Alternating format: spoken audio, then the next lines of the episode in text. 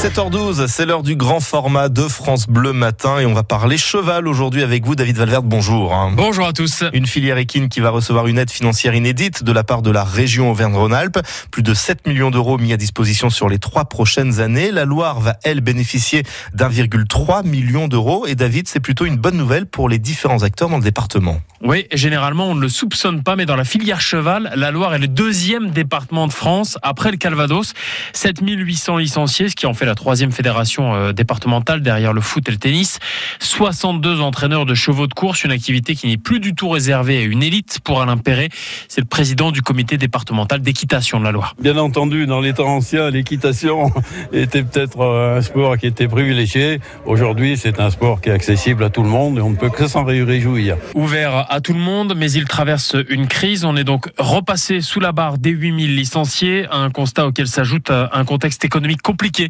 Régis Boucher est président du conseil de la filière cheval régional et dirigeant du centre équestre de Craintilleux. Incontestablement, on est en période de crise, mais en plus de cette période de crise, nous, on a subi quand même euh, une hausse de la TVA. On a subi euh, une modification des rythmes scolaires avec le mercredi. Des gens ont pris des habitudes c'est les mercredis. On n'a plus autant de gens dans les clubs qu'on en avait auparavant de cette, modification. On a la, PAC où on était éligible et où on ne l'a plus été parce que, parce que l'Europe en a décidé autrement. Et dans ce contexte de crise, David, ces subventions vont apporter un petit coup de pouce. Oui, 3000 euros par exemple pendant trois ans pour des gîtes qui vont investir dans du matériel pour chevaux, des subventions pour les éleveurs également, mais aussi pour les centres équestres. Il y en a 115 dans la Loire. Ils pourront toucher 1000 euros par an pendant trois ans pour investir, nous explique Régis Boucher. Ce coup de pouce va, aider des clubs à, plein de choses, à parfaire l'accueil des publics, ça va avoir une incidence sur le bien-être des équidés aussi, et puis surtout ça va leur permettre de se lancer dans des activités nouvelles euh, du type euh, tir à l'arc, euh, travail au long graine, etc.